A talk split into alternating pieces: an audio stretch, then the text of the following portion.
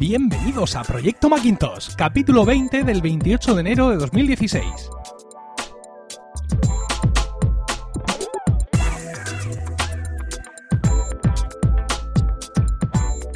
Muy buenas, mi nombre es Emilcar y esto es Proyecto Macintosh. Hola, yo soy David y os doy la bienvenida al único podcast en español centrado exclusivamente en el Mac y en OS 10. Este podcast surge con la vocación de hablar solo del Mac, el ordenador en sí, su sistema operativo, sus aplicaciones, sus accesorios. Esto es para los locos, los inadaptados, los rebeldes, que en un momento dado decidimos pensar diferente y optar por una manera de entender la informática. Esto es solo para los que tienen un Mac. Nada de iPhones, iPads, iPads Pro, relojes, coches, batidoras o cualquier otra cosa que pueda salir de Cupertino. Esto es para nosotros, los usuarios de Mac. Así que aquí y ahora y para ti comienza Proyecto Macintosh. Buenas noches, David. Buenas noches, Emilio. ¿Cómo estamos? Muy bien, muy bien. Bueno, creo que lo primero de todo es, eh, antes de empezar con el podcast de hoy, es felicitar a David, porque David está de estreno, eh, no contento con la fama y con el, dinero, por qué no decirlo, que le está dando Proyecto Macintosh, ha decidido que por qué tiene que compartir conmigo el pastel cuando se lo puede comer él solo. Y ha lanzado su propio podcast dentro de Milcar FM. Eh, este podcast ya tiene su primer episodio publicado y se llama Perspectiva. Y bueno, creo que nadie mejor que tú, David, para contarnos te queda Perspectiva. Pues mira, Perspectiva es un podcast que, gracias al señor Cano, pues que me está lanzando a la piscina y me está convirtiendo en un, en un killer del podcasting, porque la verdad es que de, no pasar a grabar a, a, estar grabando ahora dos podcasts, pues la verdad es que es un cambio, la verdad es que es sustancial. Y Perspectiva, pues es un podcast que yo tenía en mente hace tiempo, que habla sobre el mundo empresarial y sobre todo sobre las estrategias de empresa que es un mundo que me apasiona y, bueno, la verdad es que me gustaría que, que, a ver si a la gente le, convence, le gusta, le entretiene, a ver si podemos conseguir que, colabore la gente, pues, colabore en el sentido de, bueno, con sus opiniones, con sus puntos de vista, que seguramente serán diferentes de los míos, pero que, que, yo creo que con ese, con ese diálogo, con esa interacción entre todos, pues le podemos dar un punto de vista que, bueno, que a todos nos gusta saber cuáles son las estrategias de las empresas que, seguimos, que en este caso pues trataremos de las empresas tecnológicas, pues los Apple, Google y, demás. Y bueno, pues, pues veremos a ver qué, qué siguen, qué decisiones toman, dónde les llevan, si son acertadas, si son equivocadas y, en definitiva, pues bueno, un podcast nuevo. Veremos a ver qué tal va. Pues el, arranque ha sido muy bueno, ha sido muy bien recibido, el boca a boca ha funcionado mm. y bueno, pues nada, esperamos que, te vaya que te vaya fantástico, eh, no demasiado bien para que no me abandones otra vez aquí al micrófono, pero pero pero sí muy bien, junto con Swiss Spain, las andanzas de un español que vive y trabaja en Suiza, son los dos últimos podcasts de Milcar FM y os invitamos a, bueno, pues a suscribiros y a escuchar esos primeros episodios que ya han publicado que ya veréis cómo os van a resultar de mucho interés. Como interesante es sin duda para cualquiera que esté escuchando este podcast el hecho de que el pasado 19 de enero Apple lanzara eh, la tercera versión de El Capitán, es decir, OS 10.11.3 con eh, algunas mejoras menos de las que esperábamos, porque mm, se suponía que esta versión, David, iba pareja con la de iOS, con la 9.2.3, eh, con la 9.3, perdón. Pero allí, sin embargo, sí han hecho una 9.2.1, me parece que la han llamado. Eh, y parece ser que, digamos, la, la, la molla va a venir aquí en, OS 10, en la 10.11.4. a ver, la molla no es que nos quejemos, pero si tú miras lo que trae esta versión, parece poca cosa. Sí, la verdad. Para, es que... llevarse, para llevarse un número entero. Hmm, sí, yo mm, llevo ya varias actualizaciones que realmente no estoy notando grandes cambios. A mí me pasa una cosa, además, eh, que bueno, es, curioso en el sentido de que voy una, actualización por delante. Yo esta misma mañana me he actualizado porque me ha saltado en, la aplicación de, apps de, del Mac la actualización, la 10.11.4, la beta, la segunda beta, que si no recuerdo mal creo que es la segunda que ha salido. Y, y, me va pasando ya en varias actualizaciones es que, en que tampoco estoy notando grandes cambios. Ya sabes que Apple ahora mismo con su renovación anual del sistema operativo pues mm, tampoco es que esté tirando la casa por la ventana en cuanto a actualizaciones. Son pequeños cambios que seguramente pues todos notamos que van actualizando, o sea, que van acercando los sistemas operativos móviles y los de escritorio. Y, bueno, yo este, en esta, por ejemplo, la verdad es que me ha dado poco tiempo a cacharrear. Mm, eh, he visto, pues, bueno, sobre todo el tema de las notas, que también lo hemos visto en el iPhone, que también me pasa algo similar, que voy, voy con la beta. Y, bueno, pues veo que Apple está ahora con el tema de la seguridad, implementando contraseñas en las notas y también en la aplicación Live Photos, que ahora cuando mandas un, utilizas la aplicación de mensajes en el Mac, pues puedes coger una foto de las que de las que se mueven unos pequeños segundos y la puedes mandar a través de la aplicación mensajes. Y son estas pequeñas cosas que, voy notando, pero si te digo la verdad, eh, veo muchas actualizaciones, cosa que antes no veía tanto, y, pequeños saltos, pequeños saltos que no son muy importantes, pero que entiendo que, bueno, que, que nos vamos a ir acercando, que estamos en febrero casi, que nos vamos acercando peligrosamente a la fecha en, el que, en que Apple empieza a mover a todos sus, a todos sus minions de desarrolladores y, y los pone a trabajar. En junio seguramente tendremos una keynote donde nos contarán cómo es el nuevo sistema operativo, pero que estamos actualizando todavía el anterior. Es que casi se pisa uno con el siguiente. No sé si tienes la misma impresión que yo. Sí, la verdad es que me gustaría que no fuera así. Me gustaría que, Mm, me gustaría no tener un sistema operativo de escritorio nuevo cada año. Porque ya, hemos comentado aquí que los que tenemos más tiempo en esto nos acordamos de Tiger y nos acordamos de, Leopard y las novedades que trajeron. Pero llega un momento en que la diferencia entre los sistemas se, emborrona y mm, salvo uno que ha un salto grande en cuestiones eh, estéticas, pues eh, ahora mismo diferenciar Mavericks del Capitán, pues sí, pues ahora, ahora mismo, quiero decir, hoy apretando y porque nos dedicamos a esto, quiero decir, podemos destacar dos o tres cosas que no estaban en Mavericks y que sí están en el Capitán, pero dentro, oye, voy a toser. Oh, ya está.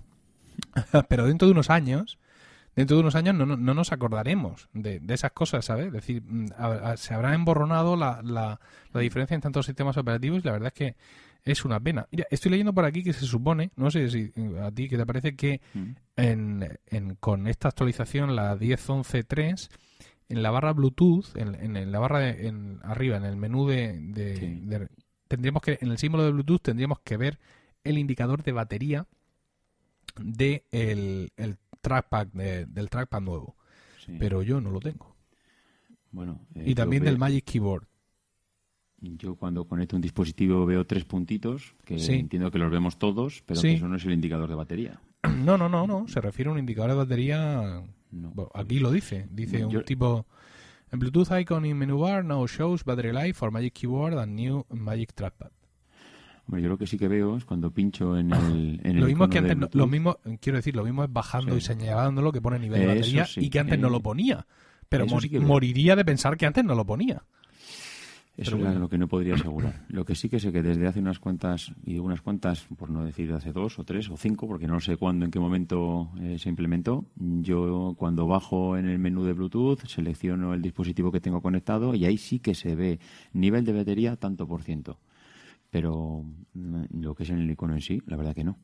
Bueno, como decíamos, los grandes cambios los esperamos para la 10.4 que van a incluir las eh, notas, eh, la aplicación de notas con protección de contraseña y las live photos dentro de eh, la aplicación iMessage, que es, digamos, son las dos cosas más llamativas que esperábamos en las siguientes iteraciones y que aquí pues no es que se vayan a hacer esperar, es que van a coincidir con el momento en el que saquen la, la 9.3, que podría ser seguramente durante el mes de, de febrero. Ah, más cosas que tengamos por ahí pendientes. Bueno, teníamos, eh, yo había metido aquí dentro de lo que es el guión de, del podcast una, noticia que estuve viendo en Anantec.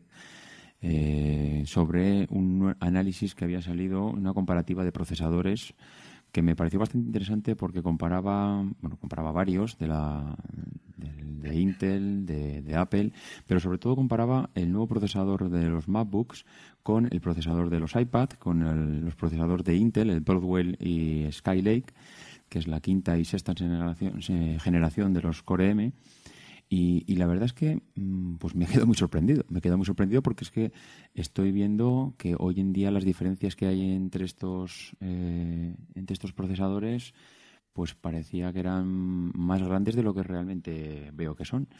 Eh, esta, esta página, Anantec, ha estado haciendo pues, diferentes texts, que bueno, hay, un, hay una tabla que no sé si tenemos oportunidad de, ponerla, de poner enlace a ella, Emilio, cuando sí, sí, programa. Pues hay una tabla que, aparte, bueno, si, si vemos que son unos números con unas letras, que al final lo que vienen a decir es el tipo de prueba que le ha estado, que le ha pasando la, esta gente a, a, los procesadores, que son pruebas de lenguajes de programación, comprensión de archivos, compiladores, compresión de vídeo, hasta juegos de ajedrez. He estado leyendo por ahí que hasta alguna prueba es de juegos de ajedrez, cómo se, cómo se comportaban los procesadores.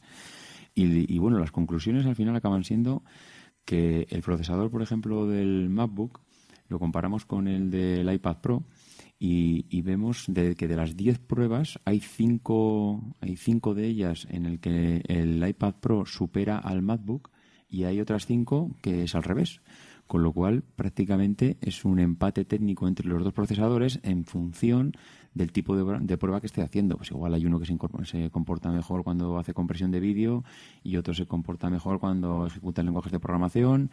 Pero bueno, lo que es el suma-resta de todas las pruebas, lo que vemos es que es un empate. Eh, los dos son, se comportan más o menos de la misma manera y además, otra cosa interesante es que tampoco hay muchas diferencias. Es decir, cuando gana un procesador sobre el otro, lo hace, pues, bueno, una puntuación que sí, es diferente, pero no, es, eh, no lo triplica, no lo cuadriplica. Y, luego los comparas con, el resto de procesadores de Intel. He visto, por ejemplo, una comparación del Intel Core, lo que llaman aquí, pues, el M3 SY30, el Skylake supera también en, de los 10 apartados, de los 10 apartados en 5 al, a 9X y hay otros 5 que se queda por debajo, con lo cual nuevamente tenemos un empate en, la suma resta de, los apartados, un 5 a 5, que bueno, la verdad es que mm, me sorprende que, estén, que, tengamos unos procesadores ahora mismo en Apple que tienden a saber que, bueno, que los procesadores a 9X son tecnología ARM. Y en cambio, eh, en cambio, lo estamos comparando con Intel, que, bueno se supone que tiene unos procesadores que, bueno lleva muchísimos años desarrollando y que, que, Apple yo creo que hace hace años no hubiera ni soñado tener unos procesadores ahora mismo desarrollados a la misma a la, a la altura se puede decir casi que, los procesadores de Intel yo te digo la verdad que me he quedado muy sorprendido, primero, mm, viendo que, el procesador del MacBook está prácticamente al mismo nivel que el procesador del iPad Pro y luego viendo que también tenemos unos procesadores en Apple que están pues más o menos similares. Sí que es cierto que si lo comparas, que, me parece un poco extraño, si comparas el procesador eh, Skylake, eh, es un procesador que está empatado, si lo comparas con el procesador Broadwell, que es el Core M, bueno, si, luego ven la tabla eh, nuestros oyentes podrán ver que el Core M5Y71 es un procesador, es eh, un procesador Broadwell que se supone que es anterior de la generación anterior y en cambio de la generación anterior supera en todas las pruebas por muy poco en algunas, pero este sí que en cambio supera en todas las pruebas al resto de, al resto de los procesadores. Esto, bueno, eh, realmente si vemos las puntuaciones no hay mucha diferencia, pero es significativo. Es significativo que ahora mismo todos los procesadores están al mismo, el mismo nivel. Lo cual a mí me hace plantearme una cosa, y es que mm, acabaremos viendo procesadores ARM en los ordenadores portátiles eh, de Apple, en los MacBooks. Acabaremos dejando atrás esos procesadores Intel y le darán un giro completo a la estrategia actual. No sé cómo, no sé cómo lo estarás viendo tú, porque esto se está empezando a poner bastante interesante. ¿eh? Hombre, yo me he quejado siempre mucho de Intel y de que se le pase el alma por el cuerpo a la hora de sacar nuevos procesadores. La, noticia de Intel, la noticia estándar que tú puedes sacar es Intel retrasa la siguiente remesa de procesadores. Mm. Esta, noticia la puedes publicar en cualquier momento del año que te vale. Ah, pero luego hay una realidad. Eh, yo recuerdo una, me parece que fue en el antepasado de este podcast, en Emilcar Podcast, tuve aquí de invitado a José Antonio Blanco eh, que, es desarrollador y que, por cierto, nos ha tirado de las orejas ahí en unos comentarios en, FM y con razón, por cierto. Y me comentaba que sí, que todo esto está muy bien a estos niveles, ¿no? Es decir, estamos comparando los procesadores más pequeños de la, gama eh, de Intel, tanto Broadwell como Skylake, los Core M, los que van metidos en el MacBook, ¿no? Lo estamos comparando con el mejor procesador o el más bestia que ha podido hacer Apple ahora mismo, que es el A9X que va en el iPad Pro. Pero si realmente quisiéramos escalar hacia arriba es decir, si buscáramos procesadores para el MacBook Pro Retina de 15, para el iMac eh, de 27 pulgadas 5K, para el Mac Pro no tendríamos manera De, hacer esto eh, con la arquitectura ARM. Entonces, claro, mm, ¿qué beneficio supone para Apple coger y la gama baja, por así decirlo, mm, de poca necesidad de proceso, es decir, MacBook y MacBook Air, suponiendo que, que sobreviva, pasar la tecnología ARM tener que eh, codificar, sacar versiones eh, golden, ¿no? ¿no? versiones de mm. prueba que seguro que tienen, sino versiones comerciales de OS 10 codificado para ARM que los desarrolladores ya se peguen un tiro cuando se den cuenta de que tienen que incluir también la arquitectura ARM dentro de los binarios universales de OS 10. ¿Para qué?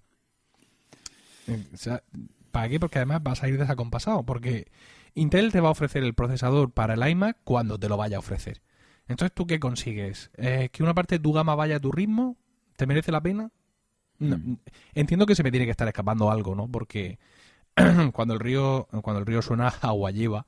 Y aquí tiene que pasar algo en algún momento. No sé, no sé el qué ni cuándo, pero algo tiene que pasar. Pero ahora mismo, lo poco que soy capaz de, de avistar me parece, me parece interesante, pues todos, a todos nos gusta la marcha, ¿no? ¡Oh, un Mac con ARM, bla, bla, bla! Y todo eso. Pero luego si te paras a pensarlo un poco despacio, le ves poco fuste al asunto. Y, además me parece que es que la tecnología ARM tiene, tiene sus límites. Es decir, que, que no es una cuestión de tiempo, que es muy difícil coger un, eh, armar un Mac Pro con procesadores ARM porque la tecnología o la arquitectura no da más de sí. Entonces, pues, ah, no sé, claro, luego tendremos, tenemos otro sector, tenemos otro, grupo sector de la doctrina, diría, es que lo que hay que hacer es coger y los aparatos que estén con este A9X o superiores, hacerlos híbridos. Es decir, hacer que tu iPad Pro, si 10 por ahí escondido, que le has puesto un trapo encima como a los loros por la noche, para que no pille, que pueda correr al mismo tiempo eh, iOS y una versión de OS 10. Y estaríamos en las mismas. Quiero decir que Mm, para satisfacer los sueños húmedos de algunos, yo no creo que Apple se vaya a lanzar a, esa locura de, mm, de, introducir mm, sin necesidad, por así decirlo, otra arquitectura distinta eh, para, para OS 10. Y es que además hay una cosa que veo que no tiene mucho sentido es seguir desarrollando los procesadores cada vez eh, más potentes con es que es una potencia que no estamos utilizando para nada los, los equipos. Yo estoy convencido que ahora mismo la dirección no es ir a desarrollar potencia, sino que es ir a desarrollar ahorro y consumo de baterías. Em, yo no soy capaz de, ver un procesador, un, portátil de Apple con un procesador ARM. Es que, a ver, no sé, igual en la próxima keynote esta que dicen que puede haber en marzo, ahora de repente sale Tim Cuba al escenario y sale, y sale dando esta noticia. Me extrañaría muchísimo, mm, no le veo dando ese giro tan radical, pero porque no le veo, porque tampoco veo el beneficio. Es que, mm, ¿qué, qué saca Apple ahora mismo metiendo un procesador ARM? aparte de lo que decías tú, que, todos los desarrolladores ahora mismo se peguen un tiro directamente, es decir, pero ¿y por qué nos van a complicar la vida de esta manera? cuando están desarrollando están desarrollando estos procesadores y no parece que haya ningún problema especial, porque si me dirías, es que tenemos un problema que es que no sabemos cómo solventarlo y en cambio si metemos nuestra tecnología RM, por Dios, ponerlo a cuanto antes, es que no sabemos cómo salir de esto. Es que, no sé, más allá de lo que decías tú, ¿no? De que, oh, qué, bonito, qué, innovador, hemos metido aquí ARM RM, hemos mandado a Intel a, a la octava galaxia no sé, no, no termino de verlo.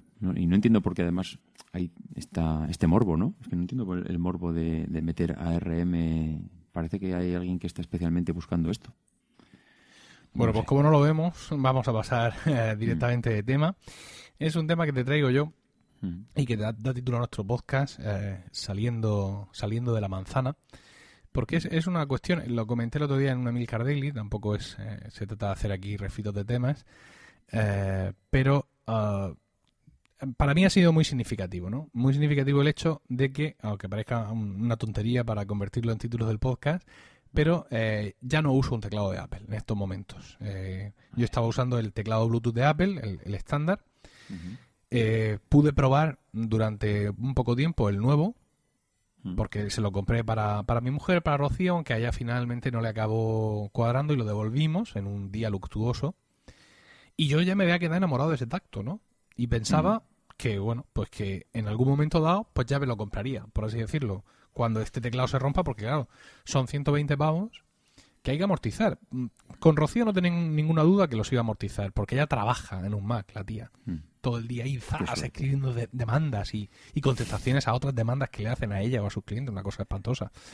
Mm. Pero yo no, entonces claro, mi amortización de los 120 pavos es un poco más lenta. Y dije, bueno, va, me he enamorado de este teclado de mariposa. Cuando, cuando se me rompe el teclado de ahora, pues me compro el otro. Y por medio se me ha cruzado un teclado, eh, un teclado absurdo, un teclado Logitech K380, ni siquiera uno de gama alta. Es un teclado pequeño, mm, un poco feo, con las teclas redondas. ¿Teclas redondas? Sí, hijo, sí.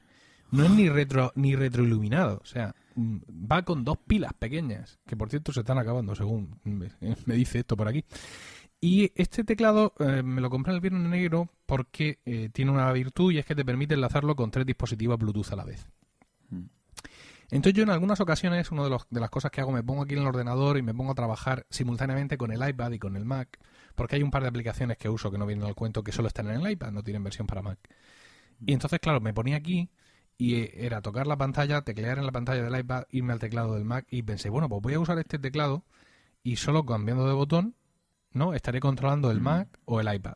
Que es una cosa que ya estaba haciendo yo por software anteriormente con Tipitoo, una cosa así. Una pregunta, Emilio. Sí. Eh, es que estoy viendo, eh, bueno, he ido a buscar la foto del teclado mientras estabas comentando y veo que es un teclado que tiene tres teclas amarillas o azules, no sé en tu caso. Amarillas, esas son las que sirven para cambiar de dispositivo, ¿no? donde debería estar el, F1, F2 y F3. Sí, eso es. Eh, cada tecla es un dispositivo diferente. Efectivamente. Y tocas en la tecla y estás controlando ese dispositivo. Entonces, este teclado, pues eso me, ha resultado de pronto muy versátil. y resulta que, que me lo he quedado. O sea, he quitado el teclado de Apple y me he quedado con este. Lo cual me, hace, sentir muy extraño porque ni siquiera es mejor teclado que el de Apple. O sea, en lo que es mm. como teclado puro y duro, no es mejor. Eh, es, más plano, es decir, más del estilo del Magic Keyboard, el, otro sabemos que está un poco más levantado y eso me ha resultado extrañamente más cómodo, me ha pasado igual que con el Magic Keyboard en las pruebas que hice. Eh, le faltan dos o tres teclas y hay otra que no tiene puesta en su sitio, es decir, me supone un pequeño, un pequeño reajuste mental, pero me encanta, estoy encantado de la vida. Y estoy aquí en casa, lo cojo, le doy al uno y me lo llevo a la cocina para trabajar con el iPad, mm, luego me lo traigo otra vez. O sea, mm, todo tonterías, ¿sabes? Porque podría decir la gente, bueno, pues ese te lo quedas en tu casa para el iPad, pero en el Mac te dejas el otro fijo. Es decir, que, que simplemente que de pronto, usando un producto que no es Apple, he alcanzado un nivel de comodidad y una serie de ventajas para mí, en concreto para mi uso, y y, me llama la atención, ¿no? Muchas veces, eh, sobre todo yo, que soy muy fanboy, estoy muy encerrado en el círculo de, dispositivos Apple y accesorios todo de Apple, ¿no? Porque siempre he pensado que estar dentro del ecosistema me iba a venir mejor, iba a ser más feliz. De hecho, el teclado que uso en el PC del trabajo es el teclado Apple USB, es decir, el, largo, el que lleva mm. teclado numérico. Y en el trabajo, que también uso el iPad, yo mi iPad lo uso en el trabajo también, lo tengo siempre puesto a mano izquierda, lo que tengo ahí es un teclado Bluetooth de Apple con la funda origami. Es decir, que yo estoy acostumbradísimo, o sea, todos los teclados que yo tocaba en el día a día eran de Apple, tanto en el trabajo como en casa. Y sin embargo, ahora me he puesto este aquí, que además ocupa un poquito menos en la mesa, me da una sensación de más limpieza. Y, bueno, pues la verdad es que estoy, estoy encantado de la vida. Y fíjate, ahora mismo no me planteo comprarme un Magic Keyboard. ¿No? No. No, porque la, la, mm, la practicidad ahora mismo que me da este teclado, o sea, la, comodidad que me supone, que, insisto, hay mil maneras distintas de llegar a esa misma comodidad, pero yo he llegado a este, a este estado de las cosas. Es como cuando mm, recomendábamos en el episodio pasado, me parece, o en no sé qué momento, Joink, y teníamos una avalancha. Dropzone está mucho mejor. Pues sí, seguramente, lo tengo que probar, por cierto, Dropzone, y traerlo aquí, porque la tengo, lo tengo comprado en un bundle. Pero Joink la aplicación que yo uso para eso, para estar moviendo archivos de un lado para otro y dejarlos por aquí de pseudo portapapeles, mm. eh, el flujo de trabajo que yo he alcanzado con Joink, pues me resulta muy cómodo. y veo, y no sé cómo de bien la Drozón, pero ahora mismo, eh, ¿sabes? No, no, no, no, busco nada más. Y me pasa lo mismo con este teclado. Es decir, que Mm, es cierto que es una cosa un poco tonta todo esto que estoy contando, pero para mí me resulta muy cómodo. Y además no es la primera vez que me pasa, esto ya me preocupa, esto ya de psicólogo. Es decir, eh, eh, he estado últimamente saliendo un poco fuera de la manzana mm. eh, en un montón de cosas y me ha ido muy bien. Ya no uso los auriculares de Apple con el iPhone, por ejemplo. Mm, insisto, pequeñas tonterías que, me están yendo bastante bien porque ya sabemos que Apple es muy restrictiva en cuanto a lo que se refiere a la funcionalidad de sus accesorios y todo esto. Y en ocasiones, pues eso, el salirte un poco de, de, ese jardín donde uno mismo se ha metido, porque no me ha metido nadie más que yo, pues me da algunas comodidades y algunas cosas muy interesantes. Eh, pasa lo mismo con el software, ¿eh? Quiero decir, hay, hay cosas de software eh, por ejemplo, yo siempre he intentado en iOS, sobre todo, usar las aplicaciones por defecto del sistema, pero a veces te sales un poco y utilizas alguna que no y dices tú, uh, ¿y esto? a mí eso me pasa con iOS con... bueno, sí me ha pasado igual que a ti. Yo utilizaba iWork, pues todo lo que es el paquete ofimático me parecía súper sencillo, pero después de unos años mm, he vuelto a instalar el Office, el último Office que ha presentado Microsoft para Mac y que es por fin similar al Office que teníamos en Windows y es que me he vuelto a enamorar del Office. O sea, es que comparas lo que tenemos en Apple, que está muy bien porque es un, programa, es un paquete muy sencillo que te saca de muchos apuros y que seguramente nos vale para el 90% de lo que hacemos, pero claro, cuando vuelves a Excel, te das cuenta de lo que es Excel, te das cuenta del potencial, de lo que se puede hacer y que, bueno, no sé, mm, no tiene nada que ver una cosa con la otra. Ahora estabas comentando lo del teclado, hombre, primero lo que tendríamos que hacer es ponerte en cuarentena porque cada vez que sales de Apple y pruebas algo, mm, es que te nos estás yendo, Emilio, te estamos perdiendo. Totalmente, totalmente. Estoy preocupado, la verdad, pero bueno, espero que esto sea algo puntual. Mm, como te dejemos un, un Samsung, no sé qué puede pasar, pero bueno. Es que ahora mismo estoy aquí mirando mientras, mientras grabo contigo y estoy, estoy empezando a sudar porque tengo a la izquierda un monitor Hacer, Me costó 69 euros, David, el monitor de 19 este. pulgadas. en su momento estaba Benotac abierto aquí cuando me lo compré y me dijo los de Benotac, si cuestan más los cables, porque venía con todos los cables. De VGA, DVI, de, VGA, de DVA, de VGA, VGA. De, o sea, tenía un montón de cables ahí incorporados y me decían los de Benotac que costaban más los cables que los 69 euros que yo había pagado por todo el conjunto. Luego el monitor que yo uso, fantástico, un Dell un U2412 o, o 1224, una cosa así.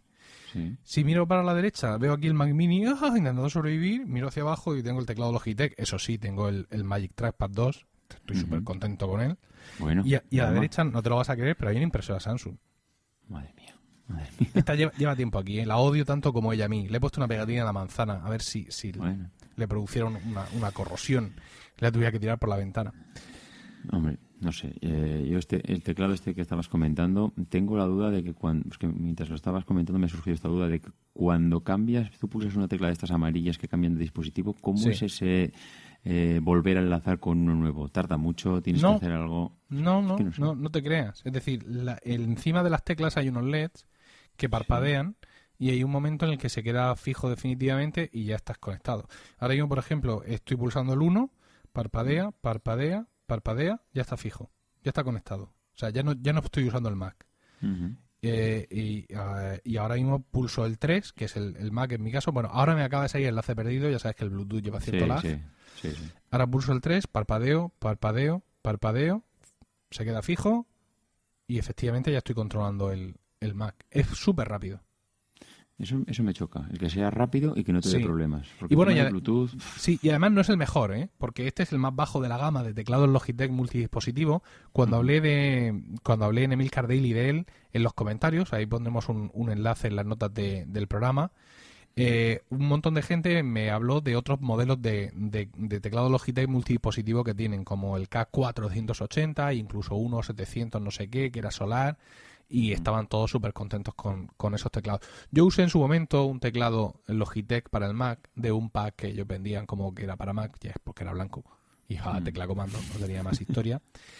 Y no, no me gustó mucho en aquel momento, preferí y, mucho el teclado blanco de Apple, aquel con aquellas teclas tan poco ortopédicas, ¿no? No sé por qué me gustaba más aquel teclado. Y ahora, pues la verdad es que estoy estoy súper contento. Eh, entiendo que hay cosas, por ejemplo, los, los creo que no tienen que no tienen rival los de los de Apple, aunque en ocasiones también se les ha criticado que había trackpads de terceros, más baratos, más no sé qué, mm. pero claro, el Force Touch, por poco implementado que esté mm, ahora mismo y por pocas cosas que de momento te permita, la realidad es que solo lo tienen los de Apple. Mm. Y no parece que lo vayan a tener otros, ¿no? Y entonces y eso es un paso adelante de interfaz que ahora mismo me es de cierta utilidad, pero si explota, que Dios quiera, me va a ser de mucha utilidad. Entonces, claro, ahí sí que. Y aparte es que este dispositivo sí que no lo cambió por nada del mundo, ¿no? O sea, el, tacto que este tiene. Eh, ese te, iba a preguntar. El tacto, la calidad del acabado. Nada, nada, nada. Nada, ¿no? pero patatero. Un montón de escombros. Incluso, lo decía en el Emil Cardilli, alguna tecla a veces le, cuesta. Sobre todo la tecla intro, cuando quiero cambiar el nombre de un mm. archivo, hay muchas veces que le tengo que dar dos veces. Pues. Hombre, yo. Pero fíjate, que, que, que sacrifico por la comodidad que me da, ya, ya te digo, por un flujo de trabajo y de uso muy particular, eh, sacrifico sin problemas el, tema. Bueno, a ver, Logitech tampoco es una cualquiera fabricando teclados. No, no, no, ¿eh? pero este teclado ya te digo yo que, que, que vamos, lo que es calidad de teclado... Mm, poca no, hmm. poca no. quiero decir, es que claro, estamos comparando Dios con un gitano, ¿no? Ah, que se dice, no quiero ser racista, pero es un dicho que me salió así del corazón. pero claro, comparar el teclado de mariposa con esto no tiene. no, es posible, ¿no? Eh, y el anterior teclado de Apple también era muy bueno y este teclado yo reconozco que es inferior, pero no tan inferior como para hmm. que diga, uff, no. Yo mm, me vas a perdonar, pero hay desde que desde que probé el, nuevo teclado mariposa yo yo es que he descubierto una manera comodísima que desde luego es muy diferente a lo anterior ¿eh? porque eh, cuando lo pruebas la primera vez te sientes súper raro es que es algún un teclear de hecho he visto alguna review por ahí que con el nuevo MacBook gente que lo ha devuelto eh, mira es que yo no me puedo adaptar a esto es que prácticamente las teclas no tienen recorrido yo cuando me llegó el portátil la primera vez tuve también esa sensación de esto es rarísimo y, y, creo que he metido la pata, pero ostras, es que cuando, cuando llevas tecleando con él dos semanas, es que cuando vuelves atrás, de hecho es que yo vuelvo aquí porque tengo un teclado, el antiguo teclado Bluetooth de Apple, que lo utilizo con el Mac mini, y cuando cojo ese teclado que prácticamente no lo utilizo porque ahí tengo un trackpad también y bueno, es pues, para conectarlo a la televisión y bueno, tener esa conexión en la tele para reproducción de películas y casi todo lo hago con el trackpad. Pero es que cuando cojo el teclado, es que es una sensación de, esto me gustaba antes. Es que mm, rarísimo, rarísimo. No sé.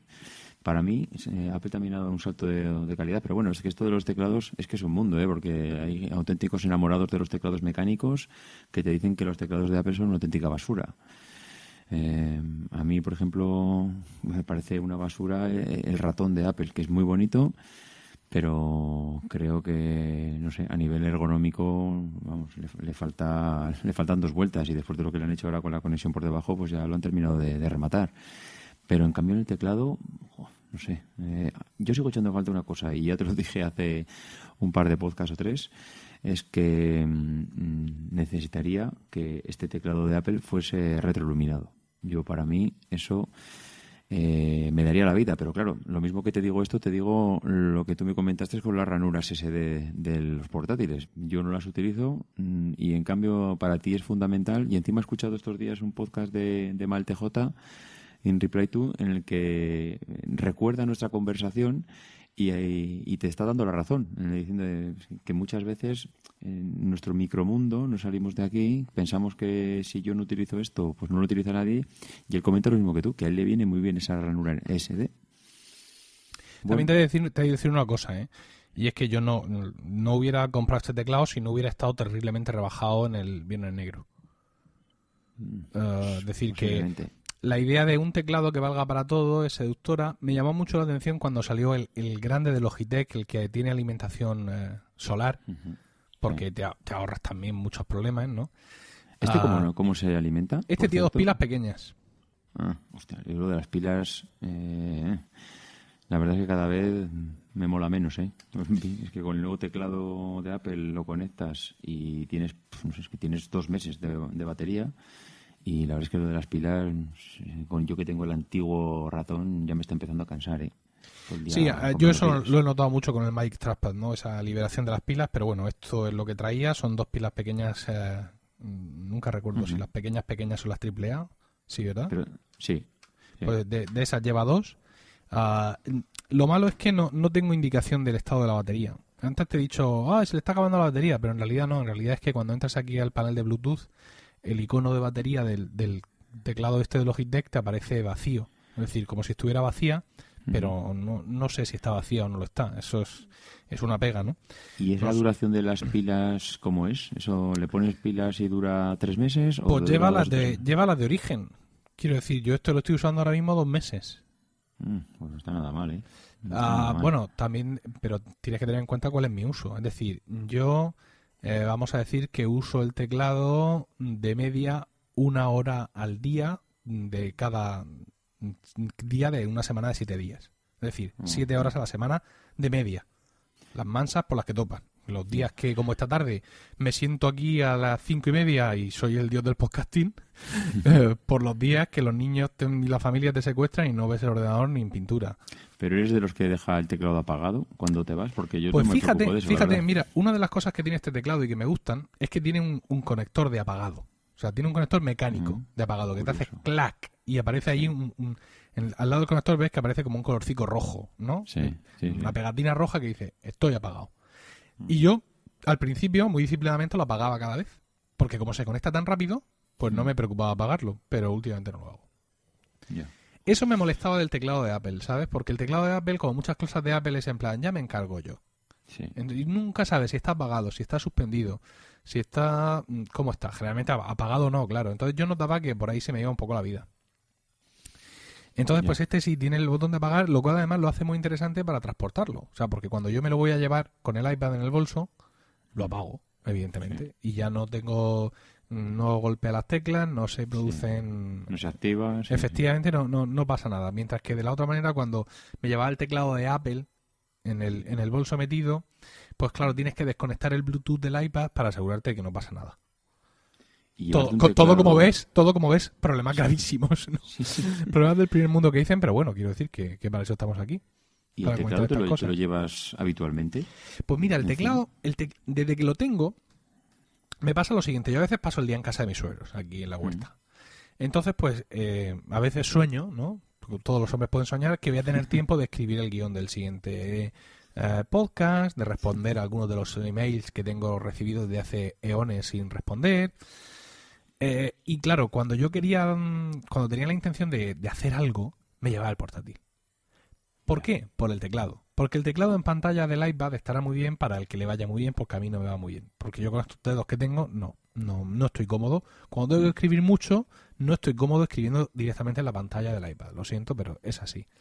Mm. Entonces, claro, mm, no quería llevarme el teclado de casa, el teclado Apple, porque lo tengo que desemparejar del ordenador y volver a emparejar todo problemazos, ¿no? Pero a un día que me voy allí a la huerta y no sé si lo voy a usar o no, al final dices tú, prefieres llevarte el portátil todo entero? Pues sí, porque lo tiro ahí al coche y si lo saco, lo saco y si no, no. Y ahora, sin embargo, desde que tengo este teclado, me lo llevo y lo uso más. Porque me da menos mm. pereza llegar a casa a mi suegro y encender el ordenador, eh, perdón, y encender el iPad con el teclado, mm. que no llevarme el MacBook, que además lo tenía un montón de tiempo con una batería eh, rota. Ahora ya se la mm. he cambiado yo y ya funciona perfecto. Pero eso también, o sea, el hecho de que el MacBook no me pudiera fiar de su duración de batería también hacía que, me disuadiera de usarlo. Insisto, todo problemas gravísimos, como podéis comprobar, pero bueno, en definitiva, eh, muchas de las cosas que para las que busca solución en el día a día son es para eliminar pequeñas fricciones de este estilo, ¿no? O sea, cada uno las la suya. Esas pequeñas fricciones que están ahí, que te impiden pues trabajar del todo cómodo y que si las eliminas con, cualquier tontería, pues eh, te hacen infinitamente más feliz, en una felicidad que quizás solo tú puedas comprender, pero que, hay esto No, si a, a, mí lo que me choca es, precisamente lo que comentas, el hecho de tener que me llevo el iPad, me llevo un teclado, mm, cargadores. Eh, al final muchas veces buscas ese, mira, es que me llevo el MacBook, me va todo en uno y mira, Claro, el señor, que tiene el, señor que tiene un MacBook. pero yo tengo un MacBook Pro de 13 pulgadas de 2009. Bueno, es que, lo dices como si fuese un drama. Eh, pesa lo mismo que mi hijo.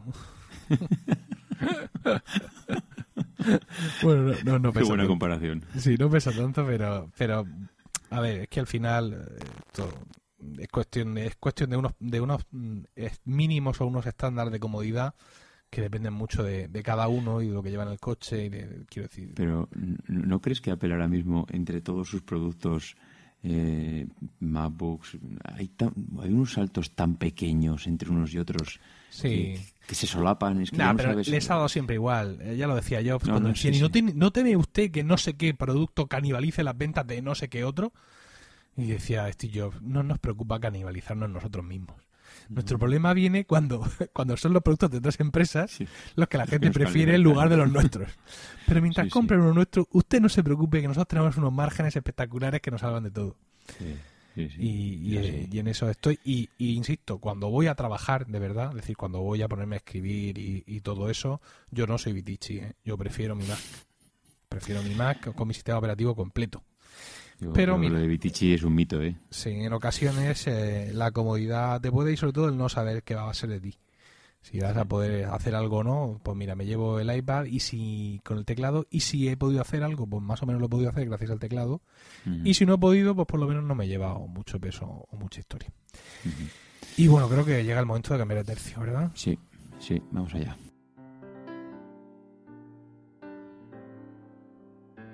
Hola Emilcar, yo soy Fran. Y yo soy Carlos. Somos compañeros de piso y hemos decidido mandar un audio conjunto porque nuestra historia es muy parecida. Cuando empezamos la universidad en 2011, ambos cometimos el error de comprar un portátil con Windows. Yo me compré un Toshiba que me costó bastante pasta. Y yo me compré un HP de gama alta también. El mío funcionó bien los dos primeros meses. Luego ya, después de su primer pantallazo azul, todo fueron formateos, reinstalaciones e incluso tuve que meterle Linux. Ni con esas. Mi HP funcionó bien unos seis meses y de un día para otro empezó con problemas de sobrecalentamiento, que ni el servicio técnico de HP supo solucionar. Los ventiladores hacían mucho ruido continuamente y así no había forma de llevarlo a clase para tomar apuntes. Por estos malos resultados y la poca confianza en los equipos, los dos decidimos pasarnos a Mac. Yo me compré un MacBook Pro de mediados de 2012, modelo básico, el último sin pantalla retina, al que el primer año añadí un SSD de 128 GB y estas navidades le metí pues, una ampliación de RAM de 8 GB. Yo me compré un MacBook Air de mediados de 2011 y sigo encantado con él cuatro años después. Desde que tenemos Mac nos hemos aficionado a tus podcasts y aquí estamos cuatro años después contándote nuestra experiencia. Muchas gracias y enhorabuena por tu red de podcast. Esperamos tus nuevos podcasts con pasión ribereña. Eh, mira, si te parece, nos vamos a saltar eh, lo de default folder X o lo hablamos. ¿Qué hacemos? Bueno, no sé. Que la gente vote, en mm. diferido. bueno, no sé. Eh, ¿Tienes mucho para comentar ahí? Eh, sí, sí. Por eso creo que le vamos a dejar. vamos a hablar de Default Folder X más adelante. Venga. Y nos vamos a ir a, a, que reconozcas que efectivamente había que hacerle algo a Safari para que el infierno ese de al comando R funcionara. La verdad es que yo pensaba que ibas a tener algo de piedad y digo, este hombre no sé, creo que sea capaz de ponerlo en el guión del podcast. Digo, hombre, no, va, no va a dejar que me humille delante de la audiencia, pero bueno, ya, veo que, te estás regocijando de... Bueno, pues mm, sí, la verdad es que hubo, bueno, yo vi por Twitter a algunos oyentes que nos hicieron rápidamente rectificar y nos comentaron que sí, que efectivamente, si queremos ver la resolución de, un, de los diferentes dispositivos en cómo se ven en la pantalla, pues que aparte de pulsar AL más comando más R en Safari, pues tenemos que, que activar eh, una pequeña pestaña, eh, bueno, activar lo que es el modo desarrollador en las preferencias de Safari. Y bueno, sí, estuve buscando porque se ve que yo en algún momento de mi vida pues eh, había activado esto y en el, digamos que una vez que entras en preferencias y estás en el menú avanzado, pues bueno, ahí tienes un clic para activar que realmente no sé si lo tenemos todos o lo tengo yo porque estoy en el modo beta y se me van descargando y voy un peldaño por delante con el tema de las actualizaciones. ¿Qué botones se ve? Dime. Bueno, eh, en la, pestaña avanzado. Avanzado, abajo del todo pone mostrar el menú desarrollo en la barra de menús. Eso tiene que ser. Entonces le, le haces clic y efectivamente entre marcadores y ventanas te aparece el menú desarrollo y aquí pone mm. agente de usuario. Por omisión seleccionado automáticamente y luego tiene varias opciones. Safari en iOS 9.1 del iPhone, del iPod Touch, del iPad, Microsoft Edge, varios eh, Internet Explorer, Google Chrome y Firefox. y luego tienes una pestaña de otro que supongo que te permite meter la cadena de, la gente que mm. quieras, eh, que quieras manejar. Pues, bueno, no pues sé si tú lo has probado ahora activando esto, a ver si te funciona, pero vamos, entiendo que tiene que funcionarte. Sí, sí, sí, sí. Estoy viendo ahora mismo eh, emilcar.fm en, versión iPhone. es bastante, bastante, bueno, es un tema responsivo, con lo cual tampoco hay mucho cambio. Sí, pero sí, sí. Es más curioso que otra cosa, ¿eh? Realmente igual a un desarrollador le puede venir bien porque igual es muy útil, oye, pues esto como que estoy desarrollando, cómo se ve la pantalla del iPad Pro, en la del MacBook, en la del en un Windows, en un Sí, por, ejemplo, he seleccionado Microsoft Edge y hay algunas diferencias de cómo hacen los cuadros y, los rellenos, en fin. Pues como tú dices, pues sí, no deja de ser una, curiosidad. Sí, así es. Una curiosidad más. Eh, más cosas que queríamos comentar, el tema de Fusion Drive muy mm. rápido, hay un enlace, hay un artículo de, de, Jason Snell para su blog Six Color, donde cuenta muy ufano, muy contento, pues que ha cogido un, Mac Mini que en casa usaban como, como servidor, un Mac Mini de, de 2011, el modelo anterior al mío, y cuenta, pues nada, poquito a poco, como que el, ordenador era un suplicio y la culpa pues la tenía el disco duro, es un disco duro pues muy viejo, de 5.400 revoluciones, y que eso era, digamos, lo que estaba haciendo un cuello de botella de velocidad en, mm. el uso que la familia hacía de este de este Mac Mini. Entonces, pues cuenta pues, la operación que hemos hecho muchos de nosotros, ¿no? Como pues con, por así decirlo, con cuatro duros. Eh, él, en su caso se ha comprado un SSD de 240 gigas, pero ha tomado una decisión que me resulta muy curiosa. Y es que eh, él ha hecho un Fusion Drive, ¿no? Y mm. dice, eh, Dice, en la última frase dice, el resultado fue exactamente lo que yo había esperado. El Mac Mini es ahora un ordenador completamente nuevo, rápido y, bueno, responsivo, ¿no? Que responde. Mi inversión ha sido de 130 dólares, que es 600 eh, dólares menos de lo que me hubiera costado un nuevo Mac Mini con Fusion Drive. Mm. Eh, entonces, pues bueno, el hombre está muy contento, pero me llama la atención, claro, los que ya hemos vivido todo, Mm, tenemos otro punto de vista, pero me llama la atención que haya elegido hacerle un Fusion Drive, porque es que realmente si está contento con su Mac Mini con Fusion Drive, no te quiero ni contar lo contento que estaría, que tú ya lo sabes, si hubiera dejado solo el SSD. Es que la diferencia es brutal. Quiero decir, yo entiendo que él, en el ejemplo, él cuenta que usa este ordenador como servidor eh, en casa, ¿no? Con lo cual, pues yo entiendo que tiene que tener contenido es decir, que es un ordenador que necesita, eh, que necesita espacio en disco. Pero es que yo he tenido un Fusion Drive en el MacBook Pro, este que he dicho de 2009, y luego mm. lo dejé y empecé a usar un SSD solo y la diferencia es brutal. Bueno, de hecho hice las tres cosas. Pasé de disco duro convencional a SSD y volaba. Como necesitaba espacio, le hice un Fusion Drive y fue en plan, he perdido, he perdido algo. Y luego volví al SSD y dije, ah, nunca debía haber salido de aquí. Entonces lo del Fusion Drive está bien, es una cosa chula, mm, lo que pasa es que se pierde mucho rendimiento. Yo entiendo que es un paso intermedio que vamos a soportar durante unos años, mientras los discos duros grandes de SSD pues no, no bajan de precio.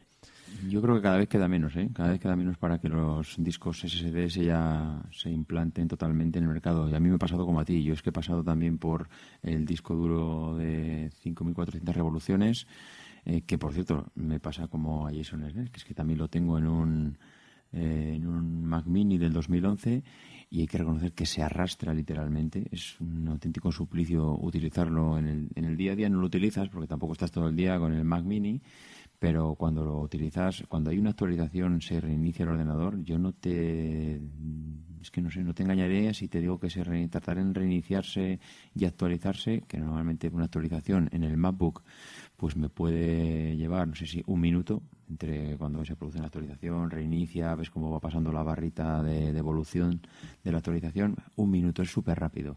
Cuando se actualiza en el Mac Mini del 2011, mm, te puede pasar un cuarto de hora, pero tranquilamente, ¿eh? no te engaño nada.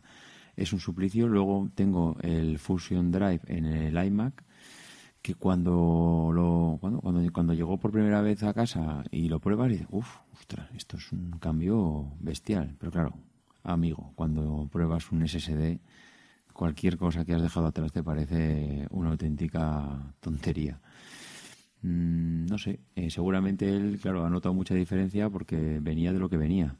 Pero estoy contigo en que si pones un SSD ya es cuando haces el cambio definitivo. Yo tengo en el Mac Mini de casa, que venía con un Fusion Drive de, serie, ¿no? De un Tera, evidentemente es un espacio que necesito para mi ordenador eh, principal.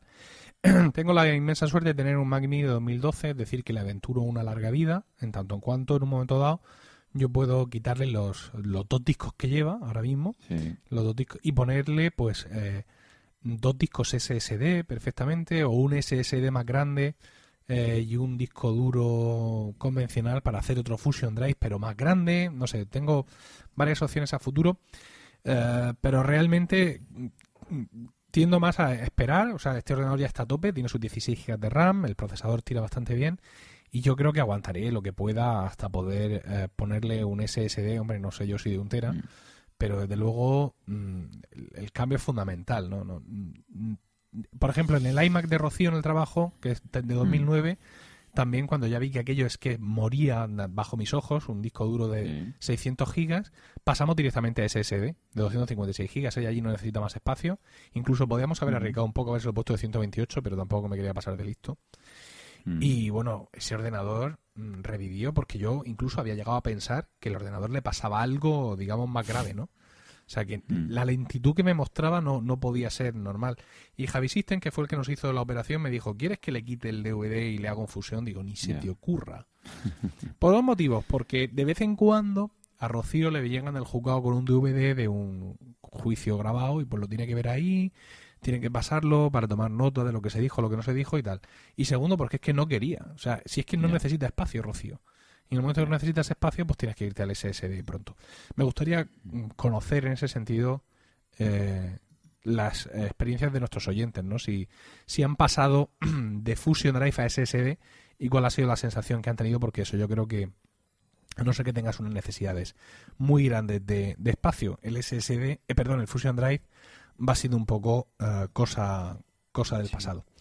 Y eh, también es cosa del pasado, desgraciadamente, el MacBook Pro de un oyente nuestro, eh, Marcos Martínez, en Twitter, al pelo canelo, que se lo robaron al tío. Y, traigo esto a colación, aparte para acompañarle en el sentimiento, porque ha publicado un tweet que ha compartido con nosotros muy interesante. Eh, que dice, os digo esto porque no sé si se sabe y, y resulta interesante que se sepa. Dice que le hacen reembolso proporcional del Apple Care del MacBook Pro robado desde la fecha en que eh, comunicó el robo. no me pongo de pie y aplaudo, pues porque soy una persona mayor y me da vergüenza, pero, pero te puedo asegurar que cuando lo he visto, eh, increíble. que te, que te devuelvan la parte proporcional del Apple Care por un equipo que te han robado. Si es que de verdad, Apple no deja de sorprenderme, Emilio. Sí, la verdad es que es un auténtico detalle por parte de Apple, ¿no? Es una especie de acompaño en el sentimiento. Eh, eh, en otras ocasiones nos quejamos ¿no? de, de, otras actitudes de Apple, eh, porque sigue vendiendo los teléfonos de 16 gigas, por el amor de Dios, ¿por qué nos mm. fuerza ahora a, a iMac y más Mini cada vez más caros y proporcionalmente con peores características?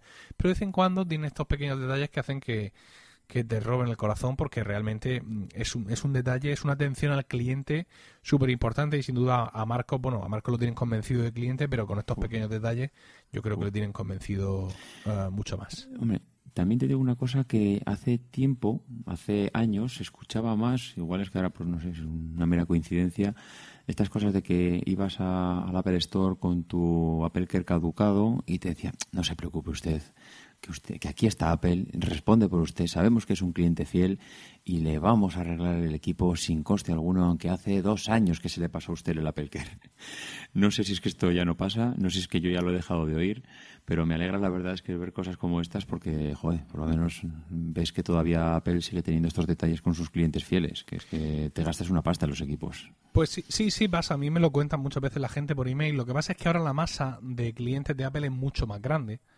Con lo cual, pues proporcionalmente mm, suele pasar mal lo contrario, ¿no?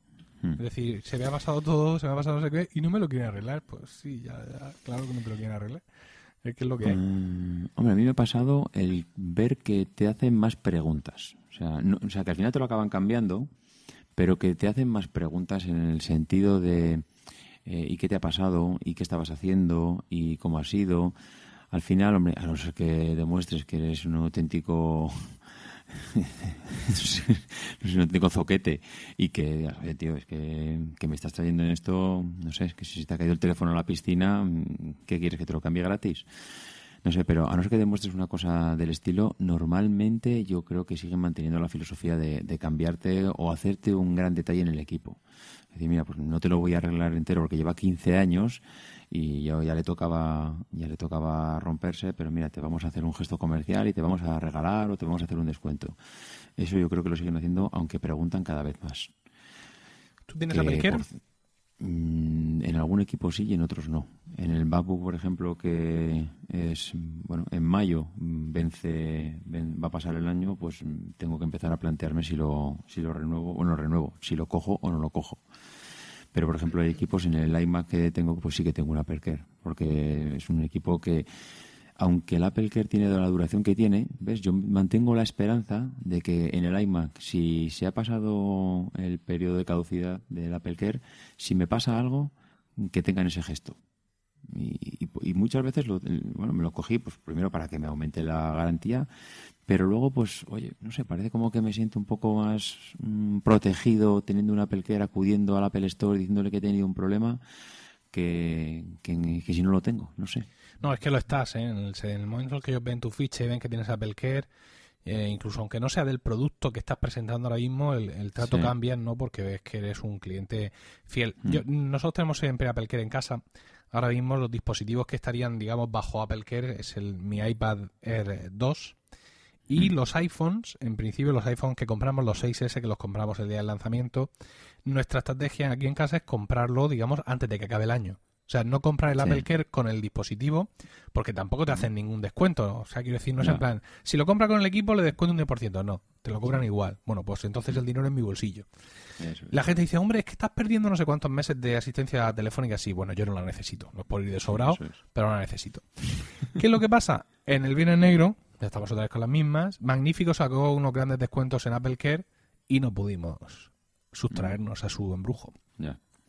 Entonces, por eso ahora mismo tengo esos Apple Care ya vigentes en los iPhones, cuando lo normal hubiera sido que hubiera esperado a que pasara, bueno, dentro del primer año siempre para, adquirirlo.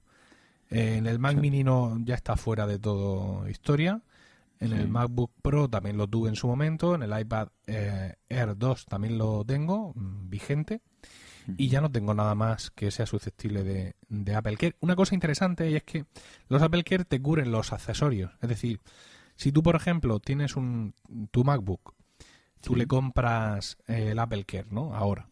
Y resulta que en un momento dado, fuera del año, de los dos años de garantía, mm, tienes un problema con un Magic Trackpad que te has comprado después. Mm. Pues ese Apple Care del, del, del, Mac se expande hacia los dispositivos que tengas cerca. Mm. Y te los cubre también. Ah. Amigo. ¿Qué te parece?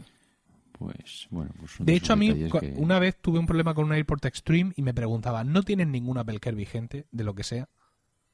Ah, pues sí, sí lo tengo del, iMac. Ah, estupendo, pues esto te lo vamos a pasar por el Apple Care del iMac y a correr. ¿Ves? Pues otro ejemplo más. Que sean ellos los que por iniciativa propia te pregunten e intenten buscar un beneficio para ti, que en cualquier otro sitio te dirían, pues si el cliente no se entera, no seré yo quien se lo recuerde. Pues vamos a este hacer un juego de este palabras absurdo en el título del programa y le vamos a llamar Salir de la manzana, puntos suspensivos y encontrarte una Apple mm, Esto no va a entender nadie hasta que no terminen de escuchar el programa. Eso es.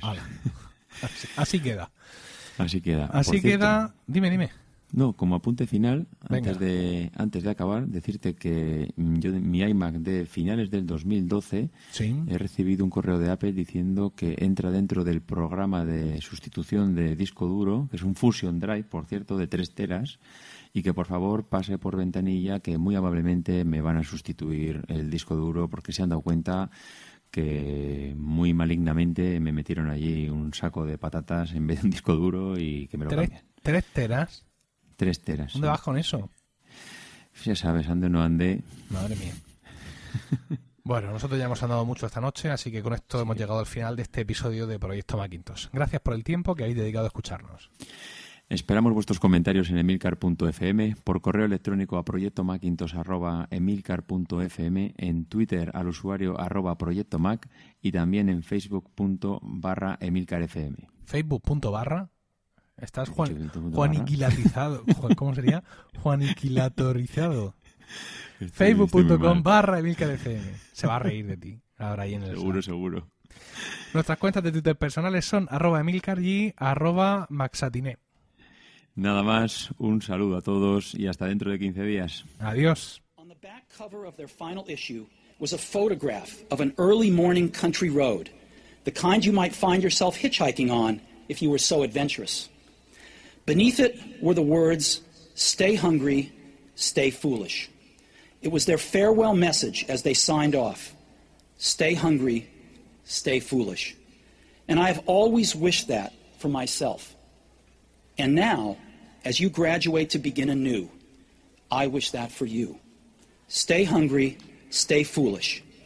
Thank you all very much.